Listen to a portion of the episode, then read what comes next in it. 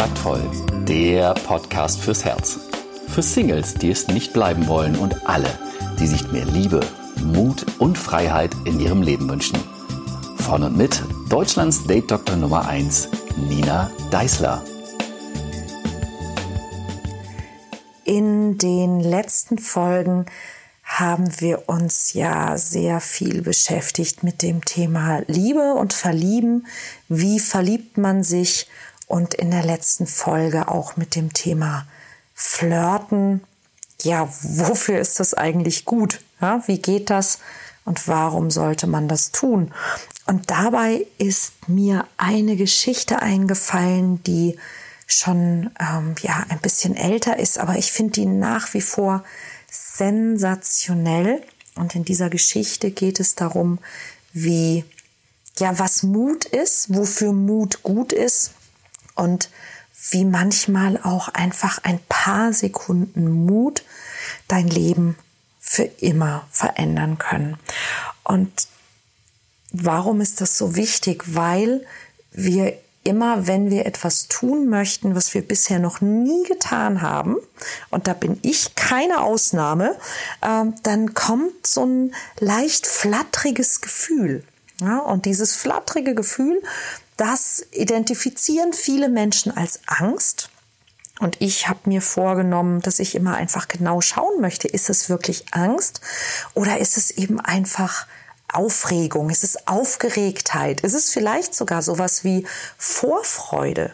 Ja, und ganz häufig verwechseln wir das. Wir verwechseln oder wir haben auch, wir haben Angst, Angst zu bekommen und dann haben wir eben auch in den Momenten Angst, wo es vielleicht gar keinen Grund für Angst gäbe. Und das Wichtigste, was ich gelernt habe über Mut, ist, dass Mut nicht bedeutet, dass man keine Angst hat. Denn wenn ich keine Angst habe, wofür bräuchte ich denn dann Mut? wenn du keine Angst hast, dann brauchst du keinen Mut. Mut heißt ja letztlich immer, dass du etwas tust, was dich nervös macht. Also, dass du, dass du Angst hast oder nervös bist oder unsicher bist, ob es klappen könnte und du tust es. Genau das ist Mut. Und deshalb ist ein Satz, den ich immer wieder in meinen Seminaren sage, ist, Mut ist eine Entscheidung. Hm? Denn ich spüre also die Angst, ich spüre die Nervosität und ich tue es vielleicht trotzdem oder auch gerade deswegen. Und das ist Mut. Und ich glaube, ich habe das in einem der letzten Podcasts sogar schon mal gesagt. Ähm, ich habe schon wieder den Namen vergessen. Ich bin immer super im Zitieren und ganz schlecht mit den Namen, wer es gesagt hat, wenn es nicht gerade Oscar Wilde oder Henry Ford waren. Ähm, ein schlauer Mensch hat gesagt, äh, Fear is excitement without the breath. Also Angst ist, ist ähm, Begeisterung ohne den Atem. Und das ist tatsächlich ganz spannend, weil wenn du, wenn du Angst hast, dann die meisten Menschen tendieren dazu, dass sie entweder den Atem anhalten oder sehr, sehr flach atmen. Und dann kommt nicht genug Sauerstoff ins Gehirn. Und das zusammen dann mit äh, dem Adrenalin, das wir in Stresssituationen ausschütten, sorgt dafür, dass du eben keine Idee hast, dass dir also wirklich nichts einfällt. Und wenn Menschen bei mir Flirt-Trainings machen, dann sind die ersten Dinge, die wir machen, sind immer ähm, Übungen, wo es darum geht, die eigene Komfortzone zu erweitern, weil ähm, es erstmal darum geht, dieses Gefühl von, von Angst beziehungsweise eben von Excitement besser einschätzen zu können. Denn solange wir in einer Situation ängstlich sind, können wir nicht kreativ werden. Kreativität ist ein, ist ein hochintuitiver, aber auch intellektueller Prozess und dem können wir nur nachgehen, wenn wir nicht in einer Angstsituation sind. Denn wenn du Angst hast, wenn du im Stress bist, dann ist dein Körper darauf programmiert, die typischen Reaktionen und Verhaltensweisen auszuführen, die wir eben in Gefahrensituationen tun sollen. Und das sind die sogenannten drei Überlebensinstinkte, nämlich äh, Flucht, Angriff oder Todstellen. Flucht, Angriff oder totstellen. Was meine ich damit? Dass wir eben uns sehr schnell entscheiden, ob wir abhauen oder ob wir eben gar nichts tun, ja, also diese, diese Leere im Kopf und, und dann eben möglichst unauffällig bleiben und gar nichts machen und schnell verschwinden. Und äh, Angriff dass auch Angriff äh, ist in manchen äh, auch Kommunikationssituationen manchmal der Fall. Ich kenne das sehr, sehr gut von Frauen zum Beispiel, wenn die so aus dem Nichts heraus von einem Mann angesprochen werden, dass die so ganz ähm, ja intuitiv so zickig sind und irgendwie eben sagen so, hä, was willst denn du? Und dann hinterher sich über sich selber wundern und sich fragen so, wieso war ich denn jetzt so doof? Also gut, ich wollte das jetzt vielleicht nicht unbedingt, aber ich hätte ja nicht so nicht so zickig sein müssen, aber dann ist es schon zu spät. Aber das ist eben die instinktive Überlebensreaktion Angriff. Und in dem Moment, wo wir im Stress sind, ähm, entscheiden wir eben ganz instinktiv und ganz schnell zwischen diesen drei Dingen. Und es wird dir aufgefallen sein, äh, Flucht, Angriff oder totstellen. Nichts davon ist wirklich flirtig oder romantisch oder irgendwie sexy und dementsprechend auch sehr ungeeignet, um jemanden kennenzulernen. Aber ich habe dir zum Intro des äh, Podcasts eine Geschichte versprochen und die möchte ich jetzt auch noch erzählen, weil das ist eine Geschichte, die ich, die ich wirklich total liebe. Und das ist die Geschichte von Alexander. Alexander ist ein ganz netter, junger, naja, heute vielleicht schon gar nicht mehr so junger Mann, der äh, bei mir in den Seminaren war. Und der hat mir die Frage gestellt, ähm, sag mal, was kann man denn machen, wenn man jetzt öfter zum Beispiel mit der Bahn und mit öffentlichen Verkehrsmitteln unterwegs ist? Man kann ja da eigentlich gar niemanden anflirten, weil die Leute gucken ja alle auf ihre Handys. Und dann habe ich gesagt, ja, das, das ist tatsächlich ein Problem.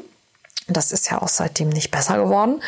Und gerade wenn eben einem jemand gut gefällt, ist es halt ganz blöd, zu diesem Menschen irgendwie einen Blickkontakt aufzunehmen, weil der Mensch blickt einen halt nicht an, der blickt auf sein Handy. Und dann habe ich gesagt, okay, was du machen könntest, wäre, wenn dir jemand wirklich gut gefällt und du möchtest es wagen, in den Kontakt zu gehen und einfach auch vielleicht mit, mit dieser kleinen Geste jemanden zum Lachen oder zum Lächeln zu bringen, du könntest eine analoge WhatsApp oder eine analoge SMS dieser Person schicken. Und alle haben mich angeguckt, so, hä, eine analoge WhatsApp, was soll denn das sein? Und dann habe ich einen kleinen Zettel genommen und habe darauf meinen Namen geschrieben, eine kleine Sprechblase und habe in diese Sprechblase geschrieben, hi, ich bin Nina, wie geht's? Und habe diesen Zettel jemandem aus dem Seminar gegeben, der auf den Zettel geguckt hat und lachen musste.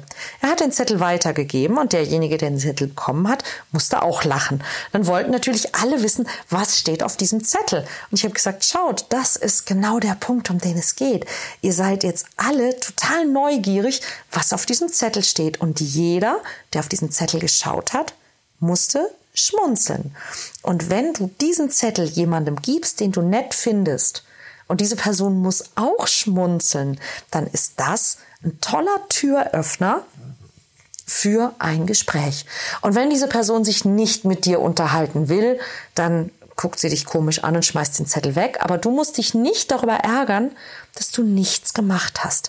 Denn sind wir mal ehrlich, das ist doch eigentlich die blödeste Situation. Diese Situation von, Du warst irgendwo, du hast jemanden gesehen, den du interessant fandest, du hast dich nicht getraut, irgendwas zu machen, es ist nicht zu einem Kontakt gekommen, du bist wieder zu Hause und du ärgerst dich. Du ärgerst dich darüber, dass du nichts gemacht hast. Du ärgerst dich darüber, dass dir nichts eingefallen ist. Du ärgerst dich darüber, dass diese Person jemand Tolles vielleicht hätte sein können. Und du weißt es nicht einmal. Das heißt, du ärgerst dich auch noch darüber, dass du nichts gemacht hast bei einer Person, von der du noch nicht einmal weißt, ob du tatsächlich was verpasst hast. Total bescheuert.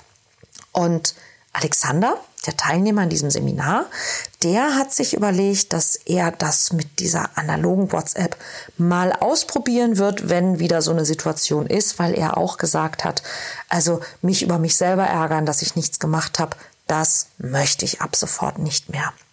Und er hat mir Folgendes geschrieben. Ähm, in der Woche danach, also nach dem Seminar, lief ich im Zug lief im Zug eine interessante Frau an mir vorbei und setzte sich in meiner Nähe hin. Ich habe ihr eine solche analoge WhatsApp auf die Rückseite meiner Visitenkarte geschrieben und zufällig beim Gang zur Toilette auf ihr Notebook fallen lassen. Dabei habe ich mich nicht umgedreht und bin weitergegangen, als sei nichts passiert, obwohl ich sehr gerne ihren Gesichtsausdruck in dem Moment gesehen hätte. Als ich die diebische Freude über meine Tat überwunden hatte, ging ich zurück.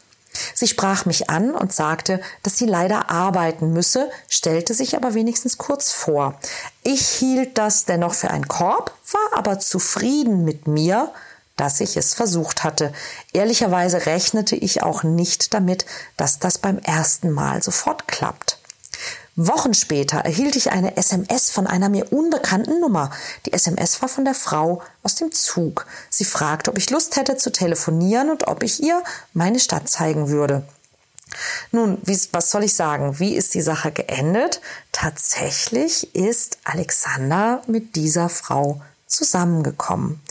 Und ich habe mich wahnsinnig über diese Nachricht gefreut, nicht nur eben, weil es funktioniert hat und weil der Teilnehmer eben eine Partnerin gefunden hat, sondern weil in dieser Nachricht so viele tolle Sachen stecken, nämlich ähm, er hat sich getraut.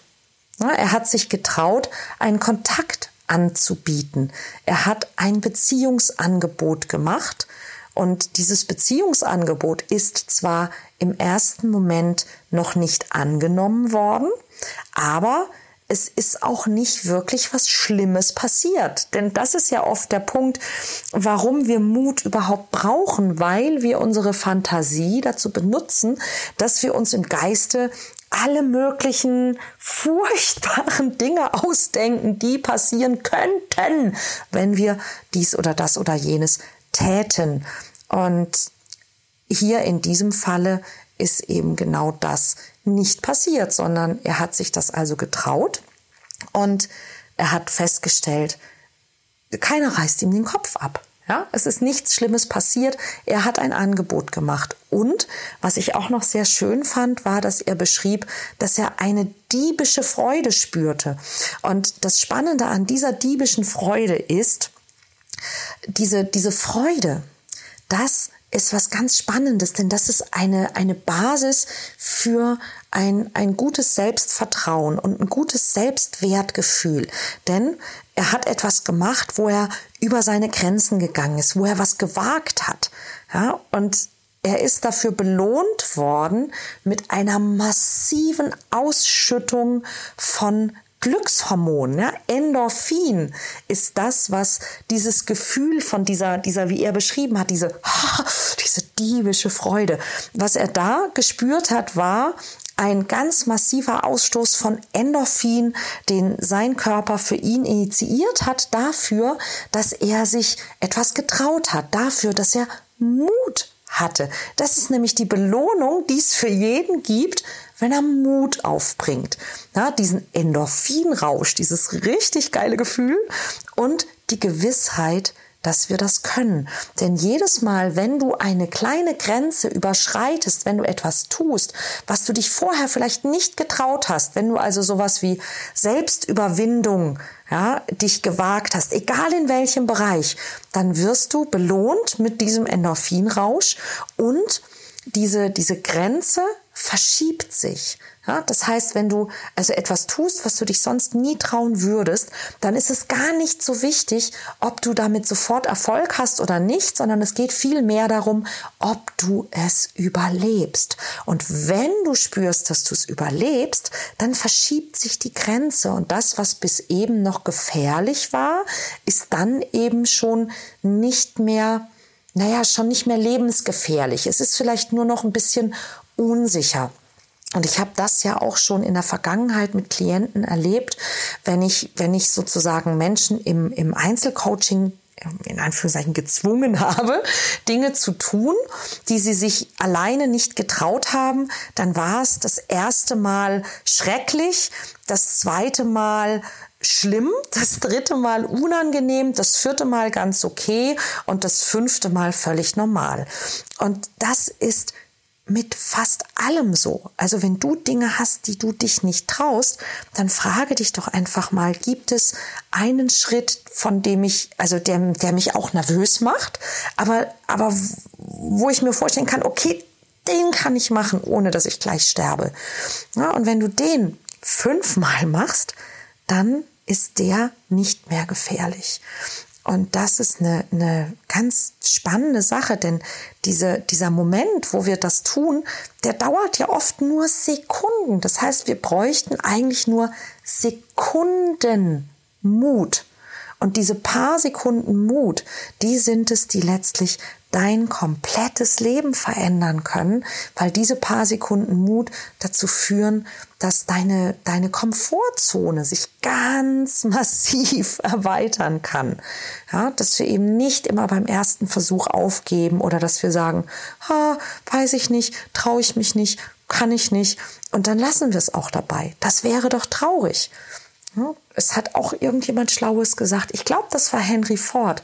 Wer immer nur das macht, was er schon kann, wird auch immer der bleiben, der er ist oder da bleiben, wo er ist. Ich weiß es nicht mehr genau, aber ich würde mal sagen, das trifft's beides. Und ähm, ein ganz, eine ganz spannende ähm, kleiner Fun Fact dazu, den ich auch ähm, gelesen habe und den finde ich auch sehr spannend, dass Forscher herausgefunden haben, egal wie untalentiert du bist, wenn du dich in einer Sache 20.000 Stunden mit Übung engagierst, kannst du ein Virtuose sein. Also selbst wenn du zum Beispiel total unmusikalisch bist, kannst du mit 20.000 Stunden Klavier üben ein perfekter Pianist sein. Ähm, 20.000 Stunden, das ist allerdings ganz schön viel. Ich wollte nur damit sagen, selbst wenn du glaubst, dass du irgendwas gar nicht kannst, falls du bereit wärst, 20.000 Stunden zu investieren, könntest du auch in einer Sache, in der du dir selber null Talent bescheinigst, ein Virtuose werden. Jetzt kommt aber noch eine viel bessere Nachricht. Es gibt nämlich wie bei jeder Studie, auch so, ein, so, eine Studie, die dazu passt und noch was ganz anderes sagt. Und die fand ich noch viel, viel schöner. Es gibt nämlich auch eine Studie darüber, dass man, um etwas einigermaßen zu können, also so, dass man sich nicht blamiert und Spaß daran haben kann, gerade mal 20 Stunden braucht. Also jeder Mensch, auch wenn er untalentiert ist, kann nach 20 Stunden Übung äh, zum Beispiel auch einigermaßen passabel ein Stück auf dem Klavier spielen oder auch flirten oder jemanden ansprechen oder oder oder. Ja, das wäre so ein Wochenende. Was übrigens gut zu der Tatsache passt, dass morgen ich mit, äh, weiß ich gar nicht, 16 bis 20 mutigen Menschen ähm, das Komm in Kontakt Seminar in Hamburg bestreiten werde. Und das sind auch so ungefähr 20 Stunden. Und da bin ich schon ganz schön gespannt, was diese 20 Stunden mit dem Leben meiner Teilnehmer machen werden. Ich werde berichten. Ich wünsche dir ein ganz zauberhaftes Wochenende. Und ähm, ja, vielleicht probierst du ja dieses Wochenende auch mal was aus, was du dich vielleicht bis heute noch nicht traust. Schreib uns gerne. Und wenn du mehr darüber wissen willst, abonniere gerne meinen Newsletter auf www.kontaktvoll.de www.ecom.de. Da gibt es übrigens seit neuestem auch einen sehr, sehr tollen Test, mit dem du deine Beziehungsblockaden, nein, deine Liebesblockaden ähm, herausfinden kannst. Wir Menschen sind nämlich sehr, sehr gut darin, uns selber zu verhindern. Und es gibt Dinge, die habe ich deshalb Liebesblockaden genannt, weil es eben die Sachen sind, mit denen wir uns und der Liebe besonders gerne im Weg stehen. Und wenn du wissen willst, was deine Liebesblockade ist, dann geh mal auf www.kontaktvoll.de. Da findest du auf der Startseite einen kleinen und natürlich kostenlosen Test, mit dem du das herausfinden kannst. Viel Spaß dabei.